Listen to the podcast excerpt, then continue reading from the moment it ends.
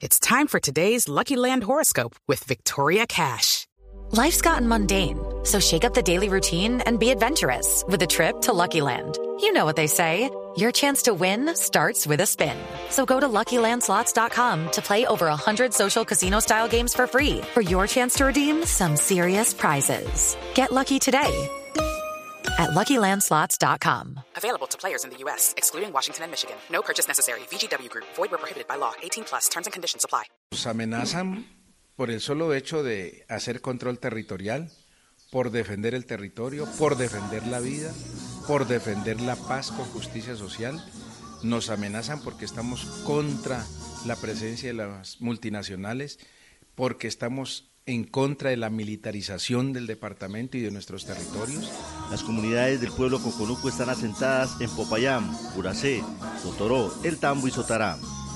En cada uno de estos municipios los indígenas ejercen control territorial para prevenir la entrada de grupos armados.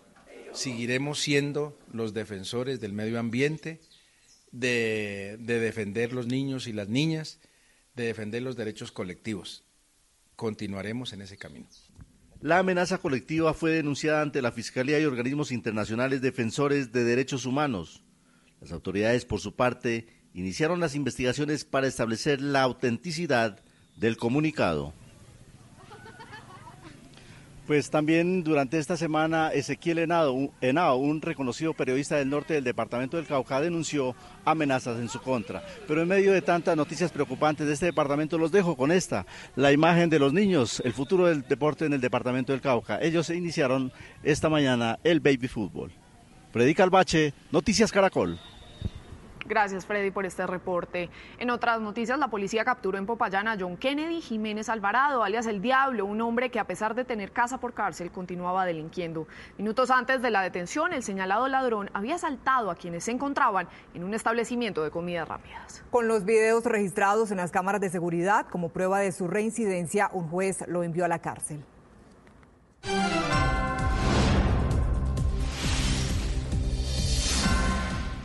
A esta hora se cumple en Candelaria Valle un homenaje a los dos líderes políticos asesinados en Palmira el jueves cuando se desplazaban en un vehículo particular. Los dirigentes habían hecho graves denuncias de corrupción. Jefferson Bolívar, ¿qué dicen los familiares? Buenas tardes, Daniela. Pues eh, los familiares exigen justicia ante el crimen de, estos dos líderes eh, políticos. Le exigen al gobierno nacional que colabore también con las investigaciones a fin de que sean más serias, más directas y que por supuesto puedan llegar a los verdaderos responsables.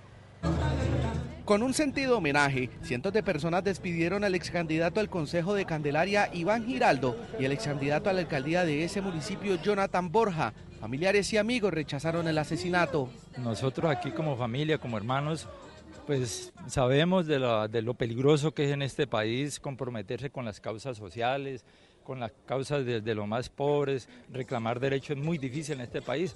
El hermano del exconcejal denunció que el líder no contaba con esquema de protección y tenía varias amenazas por investigaciones que llevaba a cabo. Que se había hecho la gestión pero nunca se la dieron, nunca le dieron la, la protección a ellos a pesar de que efectivamente sí, aquí a varios muchachos, ahí creo que hay uno que se le tocó irse para el exterior porque porque los amenazaron. La prima del ex candidato a la alcaldía, Jonathan Borja, lo recordó como un hombre íntegro y fiel a la causa de los más necesitados. Es una persona que trabajaba junto con la comunidad, ¿no?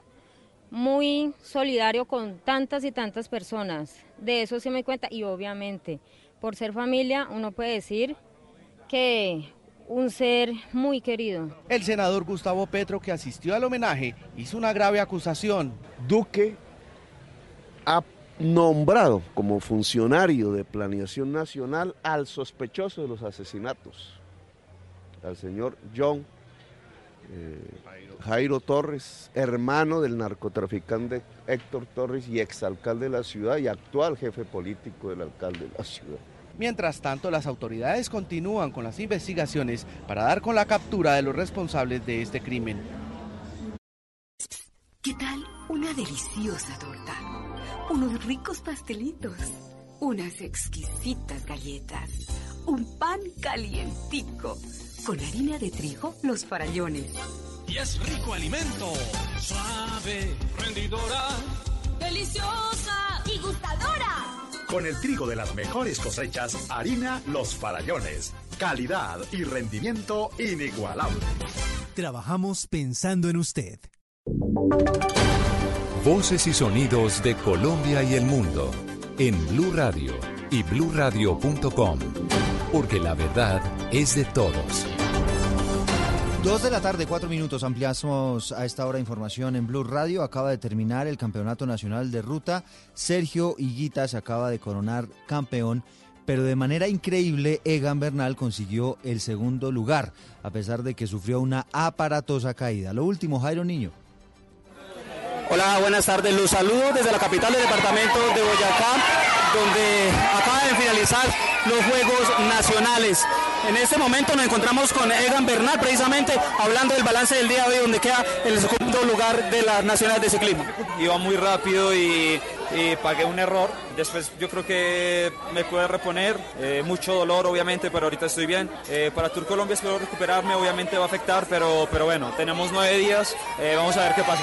Las palabras de Egan Bernal, quien quedó en el segundo lugar de los nacionales, hablando de la categoría de ruta élite. En el primer lugar quedó Sergio Higuita, quien quedó en solitario, faltando 17 kilómetros para finalizar la jornada de estos Juegos Nacionales. Entonces, Sergio Higuita, campeón élite de ruta, y en segundo lugar, Egan Bernal. Es la información hasta este momento que se genera aquí en la finalización de este importante evento ciclístico. En nuestras redes sociales y en blurradio.com pueden ustedes ver el video de la caída impresionante que sufrió Egan Bernal cuando estaba eh, en una bajada aproximadamente a 60 kilómetros por hora.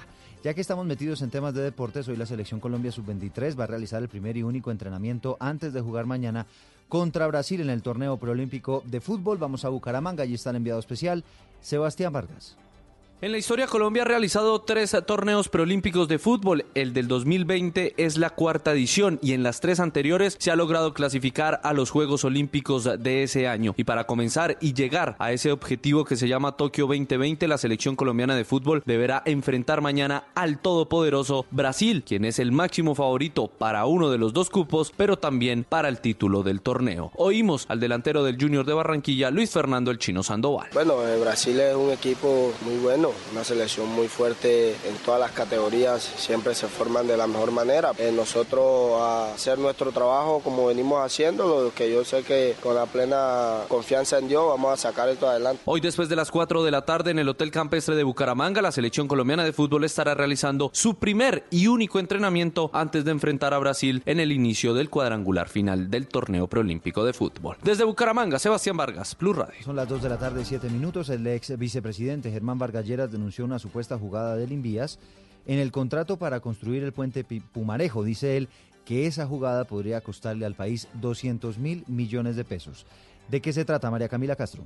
Germán Vargas Lleras denunció que el Invías suscribió con la firma SACIR una modificación al contrato inicial para la construcción del puente Pumarejo que abriría la puerta para que se agilicen unas reclamaciones de la firma constructora por 200 mil millones. Según dijo el líder político de Cambio Radical, dos días antes de la inauguración del puente Pumarejo, la directora de contrataciones del Invías, Catalina Telles, concedió esa modificación que básicamente lo que genera es que las reclamaciones de SACIR no sean estudiadas en la justicia ordinaria sino en un tribunal de arbitramiento en unas condiciones desfavorables por la nación. En su columna dominical, Vargas Lleras dice que es extraño que el director del Invías, la subdirección de carreteras y la dirección operativa se hubieran negado a aceptar esa fórmula en este y en otros contratos vigentes en el país y aún así se hubiera hecho la modificación. Gracias, María Camila. Dos personas fueron asesinadas en el barrio Los Ángeles, en Barranquilla. Harvey Jiménez. Las últimas dos víctimas mortales se registraron esta madrugada. Los hombres que fueron asesinados en este doble homicidio responden a los nombres de José David de los Reyes de 28 años y David José Semprun de 21 años, conocido en el sector como el Mocho. Las víctimas se encontraban en vía pública cuando fueron abordados por cinco sujetos que les dispararon y se dieron a la huida. En este mismo sector fue asesinado un hombre identificado como Alberto Julio Mesa Arrieta la noche del jueves. Una persona que estaba con él quedó gravemente herida y dos menores que transitaban por el sector fueron impactados por las balas. Las autoridades investigaron investigan si estos dos hechos tienen alguna relación y si hay alguna situación relacionada con el control de la zona por parte de grupos delincuenciales. La OPEP, que es eh, la, la Unión de Países Petroleros convocó para esta semana una reunión de urgencia para analizar los impactos económicos que ha tenido el coronavirus. Damián Landines. Bueno, pues se va a celebrar una reunión técnica el martes y miércoles en Viena para analizar la bajada de los precios del crudo a raíz de la epidemia que además también se ha propagado de, este, de esta nueva enfermedad, del coronavirus. Indicó eh, este domingo también la agencia AFP eh, que en una eh, fuente próxima a la organización se prevé que en un comité técnico mixto para el martes y el miércoles pues en Viena se tenga esta reunión que convoca como tal la Organización de Países Exportadores de Petróleos. Los precios bajaron fuertemente desde principios de año y por eso la preocupación creciente en torno a la economía de China afectada por este epidemia conocido como el coronavirus. Noticias contra reloj en Blue Radio. La cifra que es noticia, las 1.600 personas que tuvieron que abandonar sus viviendas en zona rural del municipio de Roberto Payán, en Nariño, por enfrentamientos entre grupos armados ilegales, según dijo el alcalde de ese municipio. Esta cifra se suma a los 4.000 que tuvieron que huir de otros territorios como Tumaco y Olaya Herrera. Hay una noticia que está en desarrollo. El grupo terrorista Al Qaeda se atribuyó el ataque de diciembre contra una base militar de la Florida en el área de Pensacola en la cual murieron tres marines y ocho resultaron heridos. En esa oportunidad, un joven de 21 años abrió fuego contra unos militares estadounidenses que estaban recibiendo clases en un aula, en un salón, en un aula de la base marina. Y estamos atentos porque representantes del gobierno de los Estados Unidos contactaron al Ministerio de Asuntos Exteriores de Suiza para que no acepten que la firma china Huawei desarrolle sus redes de telecomunicaciones 5G. Estados Unidos insiste en que la compañía está utilizando su tecnología para ofrecer servicios de espionaje a Pekín, por lo que esta semana pidió además al Reino Unido y Alemania que efectivamente no contraten esos desarrollos con la firma china. Son las 2 de la tarde, 11 minutos. Ampliación de estas noticias en blurradio.com. Ya viene Mesa Blue. ¿Qué tal una deliciosa torta? Unos ricos pastelitos unas exquisitas galletas, un pan calientico, con harina de trigo, los farallones. Y es rico alimento, suave, rendidora, deliciosa y gustadora. Con el trigo de las mejores cosechas, harina Los Farallones. Calidad y rendimiento inigualable. Trabajamos pensando en usted. Los personajes, las historias, las anécdotas, las confesiones, las noticias, todos los temas puestos sobre la mesa. Aquí comienza Mesa Blue. Presenta Vanessa de la Torre en Blue Radio y bluradio.com. La nueva alternativa. ¿Quién iba a pensar que esta noche llegaría? Tanto imaginarte y ahora aquí estamos los dos. Le dije a tus manos que no suelten a las mías. Porque ahora mis labios no quieren decir adiós. Si te he buscado tanto y te esperé, no miento. Que te iba a conocer, tenía el presente Sabes que nada de esto es un error, te toma por sorpresa y es mejor. Y ahora que se hace tarde, no sé cómo decir. Quédate aquí, que el tiempo nunca es suficiente. Quiero sentir, sentir que al fin cambió mi suerte. Quédate aquí, al menos quédate esta noche quiero sentir que ahora no voy a perderte. Y aunque sé que no es tan fácil de decir. Bienvenidos a Mesa Blue. Esto es Quédate aquí, el regreso de Siam. Este dúo bueno, de todo, amigos, novios, esposos, padres, cantantes, que llevan ya casi una década, ¿no? En la escena musical. Sí, Siam lleva exactamente 10 años. Así es. Carlos y Carolina, bienvenidos a Siam. gracias. Ay, gracias por la invitación. De verdad, es un placer para nosotros estar aquí. ¿Qué es Siam? Siam es una Lo acabas pareja, de definir, eh, o sea, exacto, esposos, pareja eh, esposos. compañeros de trabajo, papás. Es como un, un sancocho de, de- de todo lo posible ahí. Familia y música juntos. ¿Pero qué significa Siam? ¿Eso es como indio? Sí, eh, Siam era el nombre de... La antigua eh, Tailandia. Exacto, exacto, el, su- el surocci- suroccidente asiático. Eran muchos países juntos y, y, y ese conglomerado se llamaba el Reino del Siam. El reino del Siam, claro. Que nosotros no teníamos nada que ver con esta cultura, nada por el estilo. Pero hicieron un viaje había a una- Tailandia. Una no, fue una coincidencia llamarnos así. coincidencia. Había una canción, hay una canción que se llama Lobo Hombre en París que habla de un personaje que se llama el mago del Siam, que es el que convierte al, al lobo en hombre, Ajá. ¿cierto? Y nosotros escuchábamos esa canción cuando estábamos apenas conociéndonos, amigos, había un gustillo ahí, pero no había mucho más. Eh, y íbamos a un sitio y todos los martes que había dos por uno, pizza y cerveza, ¿no? Y ¿En dónde? En En Cali. Cali. En Cali, sí. Y nos encanta, y siempre salía, siempre sonaba esta canción y Carlos me decía, me fascina, ese es uno de mis cantantes favoritos, no sé qué, y nos gustaba mucho, o sea, como Eso que era una época, yo me acuerdo, en la que en Cali había, era como una, una cosa de los martes, ¿no? Exacto, había- y era pizza, y cerveza, dos Sí, por sí, uno. y uno estudiante, bien arrancado, eso era como para uno, eso era para uno el, pa- el plan. Y, Y ahí oían la canción y y ahí les oíamos gustaba. la canción y cuando quisimos ponerle el nombre al grupo, primero queríamos poner algo muy cortito, eh, que fuera así como contundente y dijimos Siam, mira la canción, el mago del Siam, no sé qué, por la canción, y ahí se quedó. Pero ustedes, Carolina es de Cali. Yo soy de Cali. ¿Y tú? Yo soy de Cartago, Pero, cre- Cartago. pero bueno, pasé la- mi infancia En Cartago y hice todo mi bachillerato en Cali y, mi- y mis estudios superiores en Cali. ¿Dónde se conocieron? En el Conservatorio Antonio María Valencia de Cali. Bellas Artes, Estudiando estudiando música. Yo llevaba un añito y él eh, llegó en el 2000 a estudiar también. O sea, usted se graduó el del 2000 a colegio. cambiar su vida. Sí, sí, o uno a ver y sí. Carolina se graduó del colegio y dijo, voy a hacer música. Yo me gradué del colegio y obviamente pues mi papá no estaba muy contento que yo estudiara música y entré a estudiar derecho. Eh, duré un añito y al año le dije no, definitivamente esto no es lo mío, no, pero mire, sé cómo va a estudiar música, eso no, no se va a quedar cantando lo puse, bla, bla. Y yo lo siento, pero no, no estoy feliz con lo que estoy haciendo, quiero cantar. Y me presenté al conservatorio casi sin permiso, la verdad, eh, y pasé. Cuando ya pasé, cuando ya me dijeron, sí, quedaste, fui y le dije a mi papá, lo bueno es que le pasé, el- me acuerdo que le pasé los costos de la matrícula y de todo, y todo valía como tres veces menos, entonces por eso, por eso se emocionó, dijo, hágale. está bien.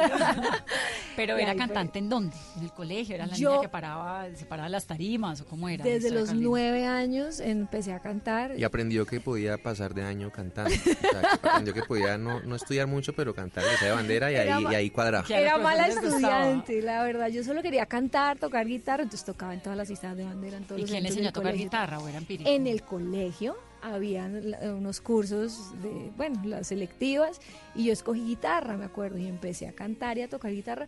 Y cuando empecé a cantar, la gente me decía, ay, pero canta lindo, yo no sabía. Y yo, sí, sí, se le oye lindo, no sé qué, tal. Me escogían para el trío del colegio, para representar el colegio, para todo.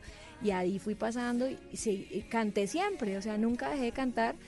Pero era muy informal y eran las reuniones de la casa, el, el colegio. Sí, la cantante adolescente. Exacto. Hasta que ya quise, ya eso fue un tema ya de que pude entrar profesionalmente, pero ya después, ya después de dejar tirado derecho.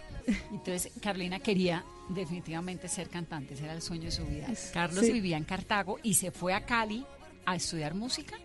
¿O cómo fue? Mm, no, yo en Cartago tuve una, tuve una educación muy musical porque mi mamá desde el primer colegio en el que entré era un colegio súper artístico.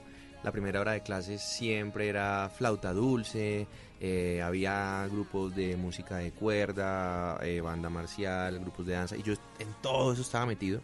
Por el contrario, cuando me, cuando me fui a vivir a Cali, eh, entré a un colegio súper académico, mucha matemática, mucha ¿Y por qué ciencia. se fue a ir a Cali, Carlos? Pues porque, no sé, porque queríamos también un- buscar un futuro mejor. Mi mamá siempre ha sido una mujer, bueno, una madre soltera. Mi papá eh, murió cuando yo tenía dos años. Entonces creo que mi mamá buscando mejores cosas para mí tomó la decisión. Fue, ¿Cuántos fue- hermanos? eh, en, ese, en ese entonces era yo solo. Mi mamá se volvió a casar, tuvo una... ¿La una- mamá qué hacía? mi mamá, mi mamá fue secretaria eh, casi toda su vida hasta que se jubiló. Ella trabajaba en una funeraria, en, en una funeraria en Cali. Y, y así, y así me, me sacó adelante. Una mujer muy, muy, muy luchadora. Muy y trabajadora. Muy trabajadora, de la cual me enorgullezco mucho y el día de hoy pues se siente muy orgullosa de- también Claro. de mí. Y entonces usted se fue a Cali con la mamá y la mamá siguió trabajando en una funeraria en Cali Sí, mientras usted estudiaba en el colegio. exacto, sí. No, ¿Y tú le hacíamos- ayudabas Yo, yo le la ayudaba funeraria? también a hacer ciertas cosas, sí, y así, y en familia hacía vaca porque era un colegio muy prestigioso de Cali. ¿Qué colegio era? Eh, el colegio La Corder, un colegio pues que, que sacaba los mejores bachilleres, los mejores puntajes del ITFES, Solo de chicos, ¿no? solo de niños, sí. Y entonces, claro, yo llego desde de, de mucha música, mucho baile y llegué a pura matemática. Entonces, claro, como que me alejé de la música porque me tocó, me tocó ponerme las pilas para alcanzar el nivel académico de ese colegio, unos dos, tres años. Cuando yo estoy en noveno, vuelvo a coger una guitarra. La radio se vuelve mi compañía de las tardes porque vivíamos mi mamá y yo solos. Entonces yo toda la tarde estaba solo. Y volví a enamorarme de la música como una segunda vez. Y armamos una banda en el colegio y de ahí otra vez volví a, como activar todo ese conocimiento que había tenido en, mi- primera infancia. Y claro, cuando salí del colegio yo sí tenía claro que quería estudiar música. Me presenté al conservatorio como guitarrista, no pasé. Y, y puse canto como por, por ver si de pronto una segunda opción. Y quedé como cantante en el curso de, de canto lírico en el, en el conservatorio y, y ahí fue que nos conocimos. Esos exámenes de admisión del conservatorio tienen fama de ser durísimos. Uy, Durísimo, ¿Sí? durísimo más porque llegan todas estas cantantes de ópera, estas señoras pues que había estaba Margarita Castro Alberti en esa época que era una puertorriqueña, una cantante muy famosa y esa fue una de nuestras maestras, pero llega esa mujer con esa imponencia, ¿no? Eh, a, Claro, sobre a todo que- a sobre- cantar. Sobre todo que hay, hay gente que mientras hace el bachillerato y su primaria, paralelo a eso por las tardes estudia música. Y esos son los que realmente se presentan y, pasan pasan. súper fácil. Nosotros Nosotros teníamos no. un amor por la música, pero no, no sabíamos de solfeo, no sabíamos de escritura musical, no sabíamos de nada. Entonces uno llega ya de verdad a, a, a ver cómo entra y a punta de, yo creo que talento fue que pasamos. ¿Cómo es un examen de esos? Son varios exámenes. Son varios. O ¿Son sea, varios días? primero, claro, primero es toda Aptitud aptitud, musical. musical. entonces te ponen con, frente a un piano y entonces oído, todo el tema tal, eh, Ritmo. eh, escritura, todo lo que ¿Escritura qué, logres. Claro, Sí. pero lo que logres, porque yo, por ejemplo, no tenía ni idea cuando entré, porque nunca había visto música seriamente. Luego, pero, pero ay, eso pasa si, si de pronto ellos se enamoran un poco de la voz. Claro, después ese examen de instrumentos. Uno, no, terrible, exacto. No, yo no sé escribir música, no, tal cosa, no, pero oído tiene, ta, ta, ta. Bueno, ahora cante. Yo pienso que ahí fue donde, ahí fue donde uno los ¿Y logró ahora cautivar. cante qué? Yo canté Alfonsina y el mar, me acuerdo que, y menos mal porque yo me acuerdo que Margarita tenía un disco y tenía una versión de Alfonsina sí, del sí. mar, obviamente lírico. No, no sabía yo eso en ese momento, pero era una de mis canciones favoritas desde niña. Y canté esa canción y, y quedé. O sea, eso sale los puntajes 20 días después. Y uno sufre 20 días. Claro. Y este hombre, me acuerdo, yo ya llevaba un año. Y yo me acuerdo que en los exámenes de admisión yo estaba allí rondando, yo estaba en los corredores, en mis clases, y llegaron los muchachos nuevos a presentar audición. Entre esos yo. Entre esos Carlos. Yo no me acuerdo de él. Él dice que él sí, él sí se acuerda de mí, que él me vio cuando yo me encontré con un amigo y yo le estaba diciendo, están buscando barítonos. Y Carlos estaba entrando como tenor. Yo le dije, hay muchos tenores, están buscando barítonos. Le dije yo a mi Yo amigo. estaba ahí al ladito escuchando, entonces dije, ok, barítono, eso debe ser que la voz es más abajo. Escogí mi canción, que era una canción de poligamia. O sea, yo ni siquiera, yo, tú por lo menos cantaste algo de, algo de Sí, repertorio tú- latinoamericano, yo canté una canción de Poligamia. poligamia. Y yo iba a cantar ahí, pues, como muy Andrés Cepeda. Y yo lo que hice fue que cogí la canción y la bajé de tono lo más que más pude. grave. Lo más grave que podía cantar y entré cantando. O sea, realmente entró sin yo darme cuenta y yo le ayudé a entrar al Carolina, sí, Carolina le ayudó a entrar ahí. Claro, me decía, es Me que sopló. yo te escuché, yo en serio, claro, bajó la canción y, y, y realmente lo que pasa es que él tiene muy buena voz de grave, entonces Los dos tienen una voz queda- quedaron ¿Y flechados. qué canción fue, Carlos? No, me- no me acuerdo del nombre, pero era una canción que decía como Todo ha terminado, has mentido otra vez.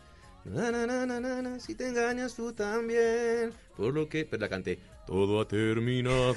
claro, eso sonaba medio bajo, pero ahí ya. Claro, y tramé de, de, de, de- De tenor- de- de de barítono. graves en mi voz y, y la maestra se enamoró porque estaban buscando un barítono y, y ahí pues como que empezó la educación ¿Y ahí. entonces ustedes arrancan juntos? No. Arra- Yo estaba, ¿Empezaron lo que pasa es carrera? que, claro, yo, yo llevaba un añito adelantada pero teníamos clases juntos todo el tiempo, que era taller de ópera, que era la clase más larga. Eso era en Cali, ¿no? Era en Cali. Entonces veíamos dos veces a la semana taller de ópera, que era de cuatro, clases de cuatro horas, y nos tocaba interactuar y nos ¿Cuatro tocaba... horas cantando uno? Claro, porque eso se montan las óperas y ap- cantando, actuando, de todo. Entonces, eh, al principio no nos caímos muy bien, ¿sabes? A, a mí como yo lo veía y él como que era medio antipático, yo siempre he sido como sociable, querida, y él como que no saludaba, como entonces a mí como que no, no me tramaba mucho. Poquito a poco como que nos fuimos conociendo y nos tocó hacer una ópera juntos, que era Julio César y Cleopatra De Händel. de Händel. Yo era Cleopatra y él hacía de Ptolomeo, que era mi hermano. Entonces nos tocaba cantar un aria juntos y ahí ya nos tocaba ensayar, hablar, oye, mira, está tu parte, tal, ¿cómo vas a hacer eso? Y empezamos, hubo un ¿Te parecía bonito. talentoso? Sí, claro, siempre. Hasta el día de hoy me- no me deja de sorprender su talento y pienso que eso es fundamental para una relación, para que una relación y una llama esté viva, es la admiración que debes tener hacia tu acuerdo. pareja. Ay, tu esposo es una belleza. Dale, Yo lo sigo y es un hit.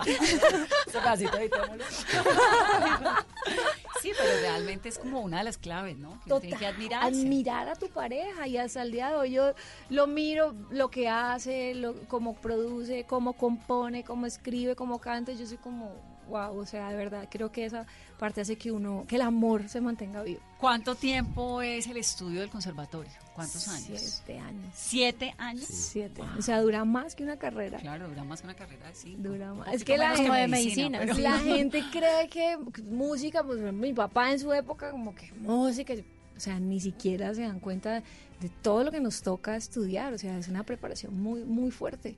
Y no eso y aparte de solfeo, formas, ¿Qué es estructuras, um, es leer, Armonía. leer, leer música, aprender a leer música, armonía, historia del arte, piano, eh, o sea, Además es una es cantidad de cosas. súper Es muy, es muy Una bueno. escuelota. Entonces siempre, siempre de verdad eh, hay mucha exigencia. Ahí entramos, de cuatro años fuimos amigos, nada que ver. Cuatro años. Cuatro O sea, años. esto no fue amor a primera vista. ¿Y en qué momento llega el amor entonces?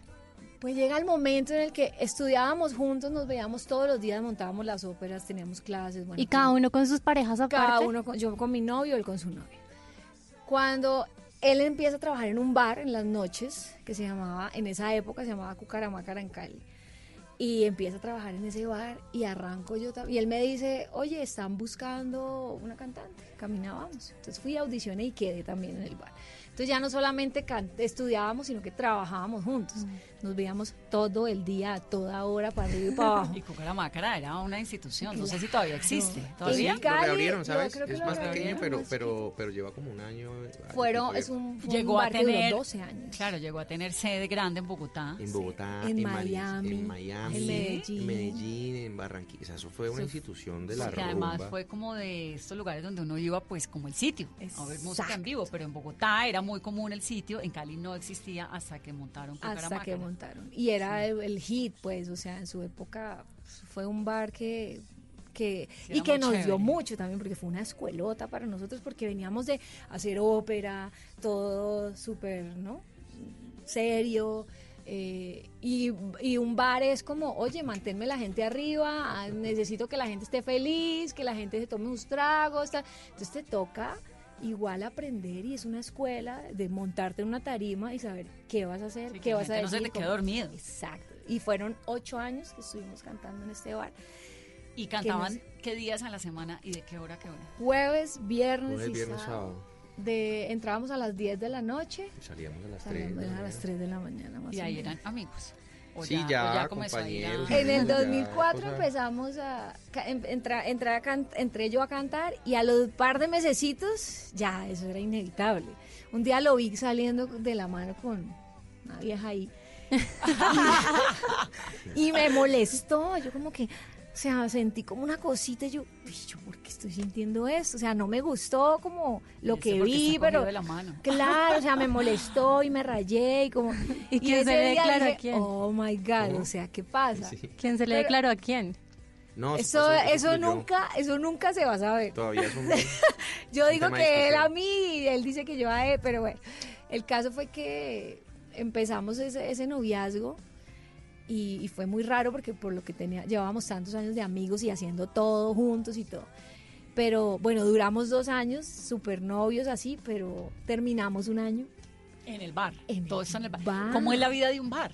¿Cómo es la vida de un par de cantantes en un bar? Pues, por ejemplo, mientras estábamos de novios y todo es lindo, todo es bonito, bueno, bien, o sea, realmente sí es mucho trasnocho, pero uno, uno como que se le voltea hasta el día de hoy. Nosotros somos re buenos para trasnochar, pésimos para madrugar, o sea, tenemos todavía como los horarios trocados. Eso le queda a uno mucho, porque fueron ocho años trasnochando todo el tiempo. ¿Y uno rumbea? Claro, ¿O es después trabajo? remata. Uno rumbea.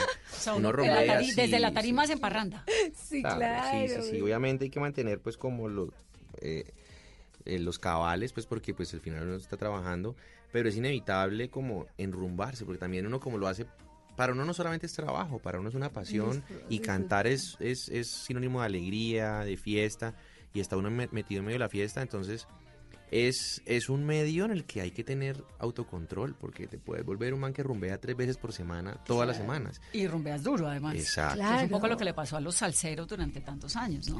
Que se les Además que mano en la tienes, claro, además que la gente como te ve cantando y todo, entonces te llega licor por todo lado. Entonces tome aquí, Claro, tome allá, tú eres tome allá. bienvenido en cualquier Entonces, mesa, y vamos de remates, se llevan al cantante y todo, Claro, entonces claro. a uno se le vuelve- puede volver una vida loca, vivir la vida loca un poco. Así es el bar. Cuando terminamos fue terrible. Claro, porque uno tocaba. además ya entonces rumbeo, lo veo, estoy, pero no estoy. No, mira, eso Y era trabajaban juntos. horroroso. Y cantábamos canciones juntos. Entonces Terminados. ¿Y por qué imagínate. habían terminado? Porque ja, es de la una vida, ¿no? belleza. Siguiente pregunta, amiga. Diga por qué, diga por qué. Diga, diga. Pra- básicamente porque el ser humano es así, ¿no? Se metió con otra. La verdad, lo que pasa es que él, tenía, él siempre dice, yo tenía 20 años. Entonces, claro, cuando nosotros empezamos, él era chiquito, yo era un poquito más grande. Pero obviamente nuestra relación empezó muy seria y yo súper enamorada. Y yo ya como. Y él, entonces, cada dos meses se le saltaba la chiripior que O sea, decía, para mí fue, para mí fue como, como de mucha confrontación la relación con Caro, porque yo estaba en un momento de mi vida diferente. Sin embargo, había mucho amor, pero yo no sé, yo no, yo todo el tiempo estaba como, ¿será que sí estoy listo para? o sea, yo siento que ya estar, estar con Caro ya es, ¿no? mejor dicho, pensar en matrimonio. Y yo tengo 20 Claro. años, ¿será que o me falta por vivir muchas cosas? No sé, o sea, fue de verdad, yo creo que era muy maduro en esa época. Estaba inmaduro. No, Y pues la inmadurez de los 20 años. También uno no. De repente llego de. Cartago, conservatorio, Total. la amiga, novia, todo, Sí, trabajo. total. Pues y a qué horas y lo demás qué. Exacto, y era el chacho del bar. Entonces era el bar de moda, entonces las, las niñas entraban y mo- morían con él, entonces le mandaban teléfonos, servilletas, no sé qué. Entonces yo siento que él ahí, a uno de mujer no le pasa eso. Claro que a le uno, pasa. a uno, ¿No? No poco, poco, pero uno que le estén coqueteando así de frente a los manes, los manes son un poco más recatados. Y sobre todo lo ven a uno con el novio respeta, la mujer no. La mujer la ven con el no, con la, con la novia al lado y la mujer es un poco más lanzada, ella dice como que entonces a mí me tocaba de pronto como aguantarme todo eso y yo sufría mucho. ¡Qué rabia! Era no, horrible sí, porque yo decía claro. cómo le coqueteaban, cómo le tal, cómo le mandaban teléfonos, cómo y yo lo veía a él como que bien, pero como confundido, como que a veces quería, pero a veces no, a veces se perdía. Entonces yo dije, no, ¿sabe qué, mi amor? Usted no está listo. Chao, nos vemos y terminamos. Y nos tocaba llegar a cantar al bar juntos y eso era él mirando para allá, yo mirando para acá, no- cantando así, dando la espalda. Yo le cantaba cosas, aprovechaba y le cantaba cosas malucas. Entonces, ¿qué Rata pensabas de mí? Y, y la gente era como todo mundo, como una película, porque la gente veía, estos dos terminaron y mira, le está cantando, le está, mira, le está llorando porque se lloraba, bebía. No, claro, eso era una No, novela. eso era novela, Eso era novelón, novela pero vivo. mexicano, así, mal. Bueno, pero chéverísimo, Claro. porque súper inspirador todo, ¿no? Profundo, No, apasionado, y, como toca. y hoy lo recordamos y, y qué chévere también haber podido vivir eso porque todo hace parte del crecimiento de, de una pareja, de todo, o sea, imagínate, son 15 años realmente que llevamos juntos, todo esto fue hace Además, rato. un año terminados cantándose tres días a la semana. Bueno, no lo dura- o sea, terminamos un año, pero yo no soporté un año No cantando. los que lo aportó, lo echaron, lo echaron porque llegaba, claro, como llegaba entusado, porque ahí sí, ahí sí se, ahí sí, "Ay, no, pero yo como que sí la quiero, no, yo no sé qué, entonces empezaba. Ahí sí supo lo que perdió. Claro, el jefe le dijo, no, vení, es que vos estás llegando acá a cantar, estás borracho, no sé qué, tal. No, no podemos ir así. Y él dijo, uy, sí, sabe que yo me voy, yo no aguanto más. Y se fue del bar. Entonces, Usted se quedó sola. Me quedé cantando, sola con, otros, nuevos con los cantantes. otros cantantes. Nos dejamos de ver, de hablar. Pero yo me enteraba de todo al final. No, en esa época no había redes sociales ni nada. Pero uno se hacía la maña de que está con esta, fulanito, no sé qué, subió, bajó, pilas, fue aquí, fue allá, y él también se ¿Y enteraba. de Carlos qué hacía mientras tanto? ¿En otro bar, en otro lugar o qué? No, eh, no, yo hice de todo en ese año, o sea, trabajé en lo que pude, eh, nunca dejé de hacer música y al año me, el año me, me volvió a llamar el dueño del bar, que no habían podido como encontrar a alguien que, que funcionara igual que yo, entonces creo que ya me, me pidió que volviera y, y ahí como que hicimos las paces un poco con Caro. No, pues usted me llamó y me dijo que nos tomáramos un café. Sí, claro. Para hacer las paces. O sea, para Yo no tenía muchas para poder- ganas de para poder verlo. lo Para poder cantar juntos Y sin claro. necesidad de estar con esa Es sensación que, tan maluca. ok, ¿será que nos tomamos un café? Yo, mm, bueno, no, pues es que hay muchas cosas que quedaron pendientes, hablemos, pues que nos podamos encontrar y por lo menos nos podamos saludar. Y yo, no, pues sí, vaya, tómese ese café. Y, obviamente 10 se años tomando café. Obviamente se remueve todo, obviamente había, el sentimiento estaba ahí y no volvimos de inmediato, fue, fue un proceso largo, pero como seis meses más o menos, ahí, ahí, y hasta que de- decidimos darnos ya la oportunidad. Yo ya lo vi como más centradito y dije, bueno. Darse la oportunidad como pareja, pero además como dúo, ¿no? Claro, no. Como eh, cantantes. Cuando volvimos, mm, a los seis meses al año nos comprometimos para matrimonio. Eh, teníamos un sueño y una meta y era venir a Bogotá a trabajar y a buscar una oportunidad como cantantes. Ya habíamos pensado en hacer, o sea, ya estábamos componiendo, eh, pensando en dúo y haciendo música para los dos. Ahí, pues, eh, nos venimos a Bogotá eh, y creo que, que haber tomado esa decisión nos cambió la vida, porque, porque se nos abrieron muchas puertas después del matrimonio.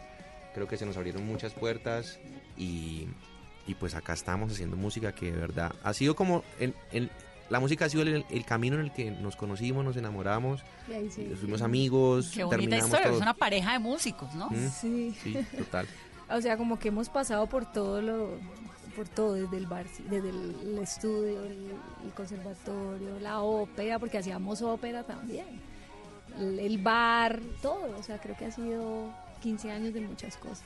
Bueno, Carlos y Carolina, ¿por qué no nos cantan esa canción eh, con la que ustedes hicieron conocer en el 2010, que se llama Quizás debió llover? Claro. Quizás debió llover un poco más para que te quedaras a mi lado. Hay días en que el tiempo va hacia atrás y algún recuerdo tuyo me hace daño. Y yo caigo en tu piel una vez más, vuelvo a escucharte respirar aunque no estés más junto a mí. Quizás debió llover un poco más, solo un momento para decir que te olvidaste de un par de detalles, que rompiste un corazón la mitad. No logro enfocarme, sentir que aquella tarde quizás debió llover un poco más. Quizás debió llover. ¡Bravo! Vamos a hacer una pausa. Estamos hablando con Carolina Núñez y con Carlos Montaño. Ellos son Siam y esto es Mesa Blue. ¿Qué tal una deliciosa torta? Unos ricos pastelitos, unas exquisitas galletas, un pan calientico, con harina de trigo, los farallones. Y es rico alimento, suave, rendidora. ¡Deliciosa y gustadora! Con el trigo de las mejores cosechas, harina Los Farallones. Calidad y rendimiento inigualable. Trabajamos pensando en usted.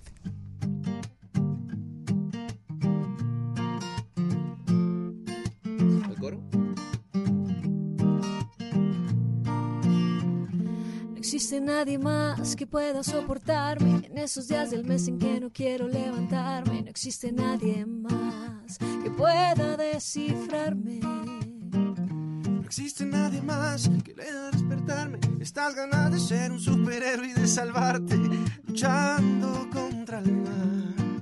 No existe nadie. Y es que no hay nada en este mundo sin tu amor que quiera.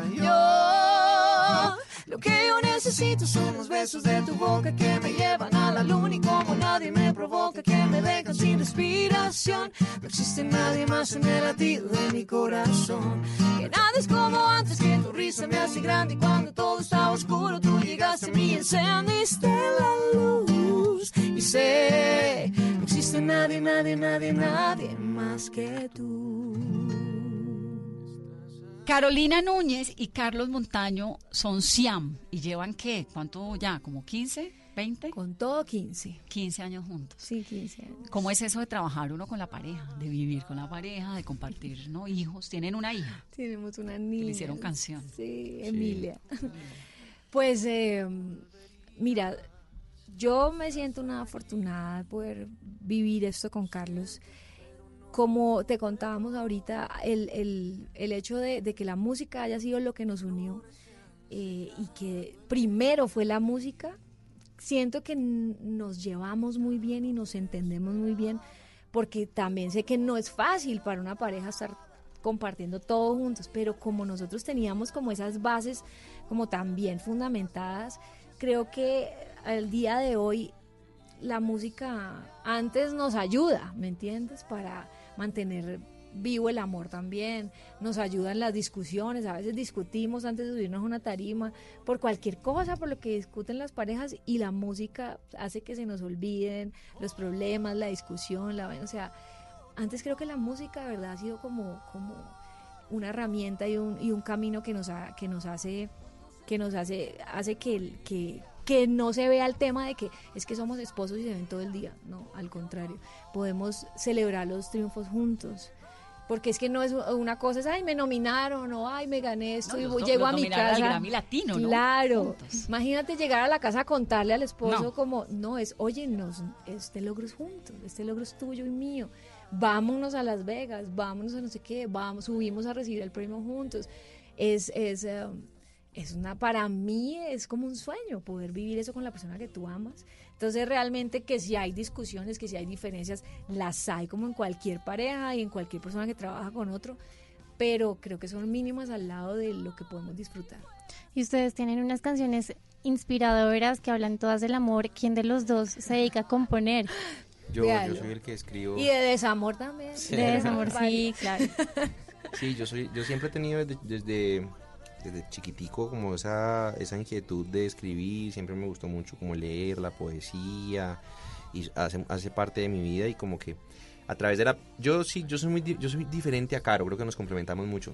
Caro es súper habladora, ella entra en confianza súper rápido, es, es tiene, tiene el perdón de la palabra muy, muy desarrollado. Yo soy muy tímido eh, y creo que a través de la escritura, a través de las canciones, como que me expreso y aprendí que por ahí tengo pues como más facilidad para hablar. Entonces No tú eres quiere el decir- escritor. Sí, no quiere decir que todas las canciones sean como autobiográficas y de, y de mi experiencia, pues, pero, pero sí, creo que ahí es como donde, donde eh, fluyen toda- todas las ideas que tengo, todo lo que quiero decir, eh, por la escritura me, se me, me da, Y eso implica la música también. obvio, ¿Sí? obvio, sí, O sea, la- claro. la, composición es letra y música. Claro, sí, sí, hago todo. Eh, la música es para mí es un lenguaje, o sea, para mí es un lenguaje. Yo desde que me levanto hasta que me, hasta que me acuesto estoy pensando en la música, siempre tengo alguna cosa por hacer, una canción por escribir, un, algo por aprender. Soy muy apasionado de la música, de verdad. Tengo mi estudio en la casa y me, las, me la paso horas eh, estudiando, Días. produciendo, eh, días, sí. Bueno. Y... Pero, pero siento que eso me hace feliz, hace parte de mi ser, o sea, la música es, es y yo somos como uno solo y, y no podría ser yo si no tuviera la música en ¿Y mí. les ha pasado que de golpe, no sé, eh, Carlos hace una canción que le parece maravillosa y Carolina dice, no, mm, Claro. Pero obviamente. Claro. Es que, es que yo, él dice que yo soy el filtro de calidad. El control de calidad. Entonces, eh, claro, él me, él me, me muestra, mira, tengo esta idea, hice esto y yo se la puedo desbaratar en 3, 2, 1. No, para nada, el coro no me gustó, o el precoro, o la estrofa. Y lo que lo- él me hace caso, ¿cierto, amor? Como que... claro, porque, claro, porque, A uno nunca porque le hacen igual- caso, Carolina. No, no, no, sí, en este caso, yo creo que en este caso no, no funciona, no sirve, o sea, si yo fuera un solista, pues tal vez, pero como somos dos, yo también quiero que Caro lo que cante se sienta contenta cantándolo y, y se identifique con eso, o sea, esa para mí ha sido una de, de las, o sea, de, la- de las filosofías que manejamos nosotros como artistas, es que nunca nos hemos traicionado y ni hemos dicho algo que nunca diríamos como personas, o sea, eso va como de la mano. Creo que no serviría de nada porque algo está de moda hablar si va en contra de tus principios, tus valores, de tu de tu de tus creencias, de tu pensamiento, pues hemos sido nunca nos hemos traicionado en ese sentido. Esta canción, que es la que están lanzando ahora, Quédate aquí, ¿qué es? ¿Amor? ¿Insistencia en conservar a la persona que uno ha querido? No, ¿Un poco no. se parece a la historia de ustedes? Eh, Ok. No, es una canción, yo creo que eh, a todos los seres humanos nos ha pasado en algún momento que, que hemos soñado con, con cierto tipo de persona, ¿no? No la conocemos todavía, pero pues, ay, bacano que fuera así, que tuviera estas cualidades, ya sea mujer o hombre. Y a veces uno se encuentra con esa persona y uno no quisiera dejarla ir, o sea, uno quiere como acercarse y decirle, oye, te he estado buscando toda mi vida, he soñado contigo, eh, y ahora que estás aquí, pues no es tan fácil decirlo, pero me gustaría que te quedaras, que me dieras la oportunidad y que, y que empecemos a caminar juntos. Entonces, yo creo que es una canción que no- nos sale, todos hemos estado enamorados, todos hemos querido decir a alguna persona que se quede a nuestro lado y que, y que em- empecemos algo juntos y lo intentemos. Entonces, eh, básicamente ese es el mensaje de la canción. Es una canción que eh, es diferente en, en su nacimiento y en su concepción porque usualmente soy el, el que escribe de cero la canción. En esta nueva etapa de Siam, después de esta pausa que nos tomamos, eh, la canción llega a mis manos y ya tenía, no sé, han escrito como cinco personas, estaba ya casi terminada. Lo único es que era de desamor, era como, esta es nuestra última noche, pero quédate aquí esta noche. Y me sonaba un poco más bonito si, si, si fuera al revés, o sea, como, hey, no es, nuestra, no es nuestra última noche, puede ser nuestra primera noche juntos.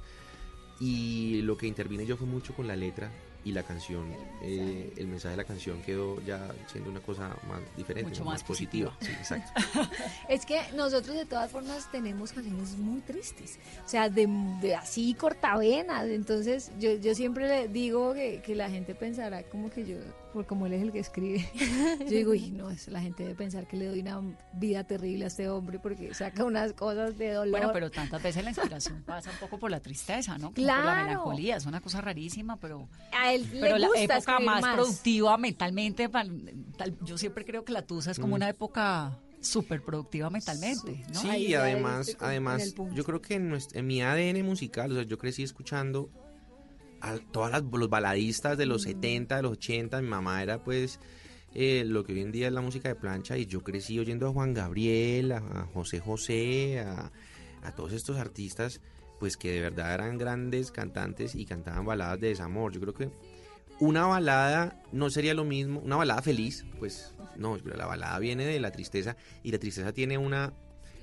no sé, tiene una belleza que no tiene tanto la alegría, o sea, la alegría, las, can- las canciones de Victoria, pues sí, la, la, la, la Victoria tiene una, es, es- al final es, es el- es lo más positivo, pero la derrota en el amor tiene una belleza que la, que la Las Victoria mejores no alcanza. películas, los mejores poemas, Exacto. los mejores libros, ¿no? Pasan por el desamor. Exacto. O tienen un final triste. Y siento que y siento que es más fácil estando despechado conectarse con una canción de esas y que te salga más fácil. O sea, no es que me sale, parece que me la escribieron a mí, que una canción de qué feliz, qué feliz, qué feliz, qué feliz. Qué feliz, qué feliz. Sí, muy chévere, pero ¿Qué fue, ¿Qué fue lo que pasó? Que se quedaron en silencio un rato, porque ustedes están regresando ahora. Están aquí. regresando. Bueno, Además hubo- está buenísima y los felicito. Me encanta que estén en esta Gracias. cabina. Bueno, realmente hubo, hubo un rollo con la disquera, que incluso nosotros estuvimos hace un tiempo contando, y es que ellos quisieron cambiarnos al final el contrato que nosotros no queríamos y nos quitaron las redes sociales, todo, todo, o sea, nos se puede decir que un poco nos secuestraron las redes para obligarnos a, a Las redes es renegociar. Siam. Claro, el Instagram, Grupo Siam. Grupo Siam. El Instagram, el, el Facebook, la página, la fanpage. Pero ¿cómo le pueden quitar a uno Twitter. sus redes? Porque nosotros compartíamos accesos y muy números de verificación. inocentemente algún día nos O sea, como si Julián me mí un día el, el- el Eso. Twitter. inocentemente nos pidieron todo, pero todo fue los accesos.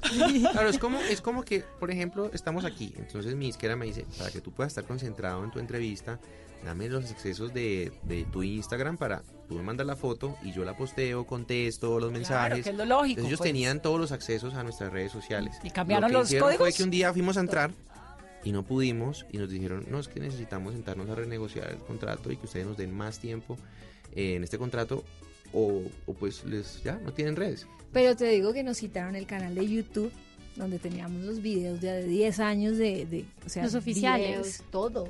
Nos quitaron el Twitter, el Increíble, ¿cómo le Instagram, la fanpage. Nos quitaron toda la parte digital, entonces como que y nos di- y nos amenazaron, literal, fue como si ustedes no se sienten y renegocian con, no sé conmigo, yo borro todas sus redes sociales. Entonces yo le dije a Carlos, ok, bueno, ¿qué vamos a hacer? Yo no voy a renegociar. yo ¿Eso fue hace cuánto? Eso fue hace dos años. Entonces, lo que nosotros hicimos fue denunciar. Entonces dijimos, no cedimos. Y yo le dije a Carlos, mira, empiezo 10 veces Instagram, lo que sea, pero no voy a caer y a dejarme extorsionar de esta manera. Carlos me dijo, yo también. Y salimos a contar lo que había pasado. Me acuerdo que en ese momento salió, en- salió en todo lado.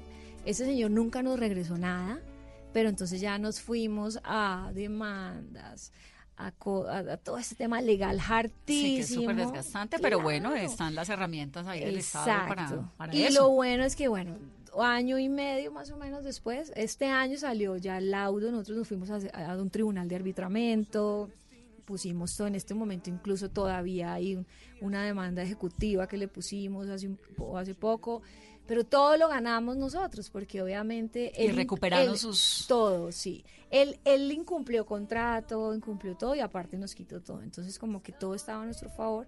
Dijimos, ya, esperemos un poquito, salgamos de, de temas legales, estemos libres. Yo, yo- nosotros necesitábamos que un juez dijera, porque es que yo para ir a firmar con X, con Pepito, con Juancito, con lo que sea, me van a decir Y cómo usted está su está en medio de un proceso judicial. ¿no? ¿Usted cómo está contractualmente? No, pues es Pues que aquí estoy medio enredado. Eh, pero no, venga, no. no, entonces... Pero mientras tanto, ¿qué hacían? No, nosotros, bueno, nosotros lanzamos dos sencillos después de que, entre comillas, el contrato se había terminado, pero el tribunal seguía. Pero el contrato se había terminado por incumplimientos de la disquera. No paramos de tocar. Entonces nosotros no paramos nunca de tocar, o sea, Siam siempre siguió tocando, lo que pasa es que hubo un momento en que ya sentíamos que, que era que lanzar así eran como tiros al aire. Entonces dijimos, vamos a esperar un poco, seguimos tocando y de la nada llega el proyecto de Hombres a la plancha y Mujeres a la Mm. plancha. O sea, nos llega a los dos trabajar con el Teatro Nacional. Que estuvo genial. No, Que Carlos es el director de Hombres a la Plancha. Exacto, Ah, lo llaman para ser director, a mí me llaman para, para, para pertenecer al elenco. Primero, primero entré yo y, y fue un respiro también muy grande porque tú sabes, temas de abogados, de cosas legales, todo, o sea, como que afectan mucho. Y uno un poco como que se satura, uno un poco como que pierde, le va desgasta, perdiendo, sí. claro, ese, desgaste es muy tenaz. Entonces yo le dije a Carlos, paremos un poquito, por favor, con Siam dediquémonos a este gran trabajo que nos ha llegado porque ha sido una bendición también, es un proyecto que hemos crecido, es un proyecto divino, metámonos acá. Si seguimos en esto, Claro, nosotros seguimos ahí, o sea, yo llevo un año y medio, Carlos, yo tú ya vas para un año. Y eso es un plan sas. Claro, y además no interfiere en nada con Siam, porque aparte, por lo general Siam toca fines de semana o toca, pero hombres a- y mujeres a la plancha es entre Pero semana. además es como un alivio, eso- ¿no? Es que la vida siempre se encarga un poco de eso. Total, Uno es buena persona y tiene talento y, y ha hecho las cosas bien como que... Mira, y de la nada me llaman y después de que a mí me llaman entro y después llaman a Carlos, no, pero queremos que tú entres, pero que tú dirijas, pero que... No, nosotros nos habíamos ido a vivir a Cali por la niña, cuando nació la niña, como que la familia estaba allá, dijimos, vámonos para allá. Allá estalló toda la bomba. Y lo que hicimos fue que cuando salió todo lo del Teatro Nacional, nos regresamos a Bogotá.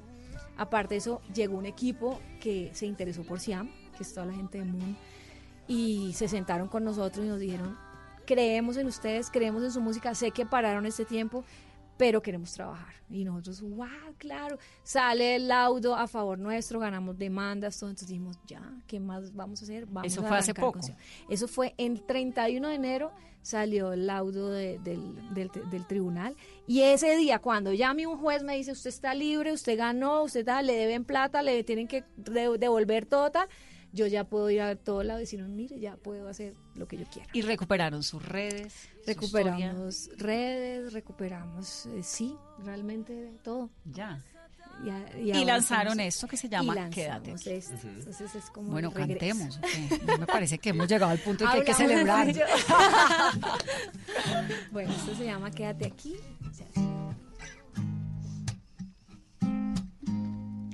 ¿Quién iba a pensar que esta noche llegaría? Tanto imaginarte y ahora aquí estamos los dos. Le dije a mis manos que no suelten a las mías, porque ahora mis labios no quieren decir adiós. Si te he buscado tanto y te esperé, no miento. A conocerte ni el presentimiento. Sabes que nada de esto es un error. Te toma por sorpresa y es mejor. Y ahora que se hace tarde, no sé cómo decir. Quédate aquí, el tiempo nunca es suficiente. Quiero sentir, sentir que al fin cambió mi suerte. Quédate aquí, al menos quédate esta noche. Quiero sentir que ahora no voy a perderte. Aunque sé que no es tan fácil de decir. Confieso que he soñado contigo estos días. Y cuando despierto me pregunto dónde estás. Si digo que no te extraño yo, te mentiría. Por eso esta noche voy a decir la verdad. Quédate aquí, que el tiempo nunca es suficiente. Quiero sentir, sentir que al fin cambió mi suerte. Quédate aquí, al menos quédate esta noche. Quiero sentir que ahora no voy a perderte. Aunque sé que no es tan fácil de decir. Solo quédate aquí. Quédate conmigo aunque sepamos que nada es eterno. Dame solo un momento y el secreto quedará. Quédate acá, sabes que mañana es tarde. Está muy claro que nada será como antes. Quédate acá, solo quédate una noche noche más. Quédate aquí, que el tiempo nunca es suficiente. Quiero sentir, sentir que al fin cambió mi suerte. Quédate aquí, al menos quédate esta noche. Quiero sentir que ahora no voy a perderte. Y aunque sé que no es tan fácil de decir, solo quédate aquí. ¡Bravo! ¿Cómo es la familia de ustedes? O sea, ustedes se levantan y hola, buenos días, cantan todo el día. Además, porque Emilia Emilia. también, Emilia también tiene esa vena artística, ¿no? Yo ¿Cuántos siempre he tiene visto Emilia? como Ella en tiene tres Instagram. años, pero canta, eso sí canta todo el día, todo el día baila, todo el día quiere... O sea, Navidad quiere con ustedes. Debe ser la locura. Sí, Pero ¿sabes guitarra qué? siempre, ¿o qué? Yo no sé si, si eh, ¿qué? En casa de Herrero, cuchillo de. Venga, los invito a comer y. ¿Cómo es? ¿Cómo es? Pero cuando, sí, la verdad, cuando estamos así como con amigos, en un parche chévere, sí nos fascina sacar la guitarra. Y, ¿Y no se cantar. cansan después de tantos años de sacar la guitarra? No, la verdad no, ¿cierto que no? No, y, y, cua- y cuando estamos compartiendo con gente que queremos, no, para nada nos cansamos, pero no es que nos mantengamos cantando todo el día en la casa, no. La verdad, bueno, Carlos sí mantiene en el estudio, eso sí, haciendo música todo el día. La chiqui va y se le pega y le dice, papi, quiero escribir canciones contigo, papi, quiero hacer música contigo, y se le sientan las piernas y, y- y hacen que trabajan. Pero, pero la verdad, somos una familia normal común y corriente, esposos común y corrientes, papás. Nos toca levantarnos normal, llevar a la niña al jardín, a la arreglada, la cosa, la recogida. Tenemos cita médica para la niña, vamos. O sea, normal. Los martes y miércoles corre, y jueves corremos para el teatro. A veces nos llevamos la chiqui, entonces le encanta porque ella a ella sí ha crecido desde mi tablas, barriga, claro. porque yo canté hasta los ocho, me- casi hasta los nueve meses canté con ella, y luego ensayos, pruebas de sonido, ¿En dónde shows. cantabas a los nueve meses con ella? ¿En Con Cúcara? Siam. Con Siam. No, con Siam. Siam. Con Siam, eh, hasta los ocho meses largos tuvimos shows con Siam, hasta que yo ya no, yo decía, Dios mío, esta niña se me va a salir, yo con una barriga así cantando, quizás debió llevar un poco más, decía Carlos, me va a salir esta niñita. Ya hubo un momento en que dije, no puedo más. Eh, tuvimos la chiqui, pero la chiqui ha estado eh, en este mundo de la música y del arte desde siempre. Desde siempre. Entonces sí, se le, sí le sentimos mucho como una inclinación hacia el arte, pero al final uno le da las herramientas, pero que sea lo que ella quiera hacer y que sea feliz, es lo importante. ¿Y qué sueñan ustedes? ¿Qué quisieran hacer ahora? Yo me sueño, eh, pues ya hasta el momento creo que es un sueño cumplido poder Sí. vivir hasta el día de hoy de la música, de lo que, hace- de lo que vamos a hacer. Nosotros creo que siempre le damos gracias a Dios por permitirnos vivir y, y traer la provisión a la casa eh, Haciendo música, que es lo que nos apasiona. Entonces, hasta- en ese punto uno siente, o sea, nada es trabajo, todo es, es, es haciéndolo con pasión, con amor y nada nos, o sea, no nos toca hacer como algo impuesto y, y creo que eso nos diferencia y no muchas personas tienen esa, esa posibilidad No, en pues el es mundo. que lograron vivir de la música. Vamos, uno Claro. piensa un poco en el papá tuyo, ¿no? Claro. No, es que yo no quiero estudiar Derecho, yo quiero estudiar música. Y el Sí. chico que viene de Exacto. Cartago a vivir a Cali,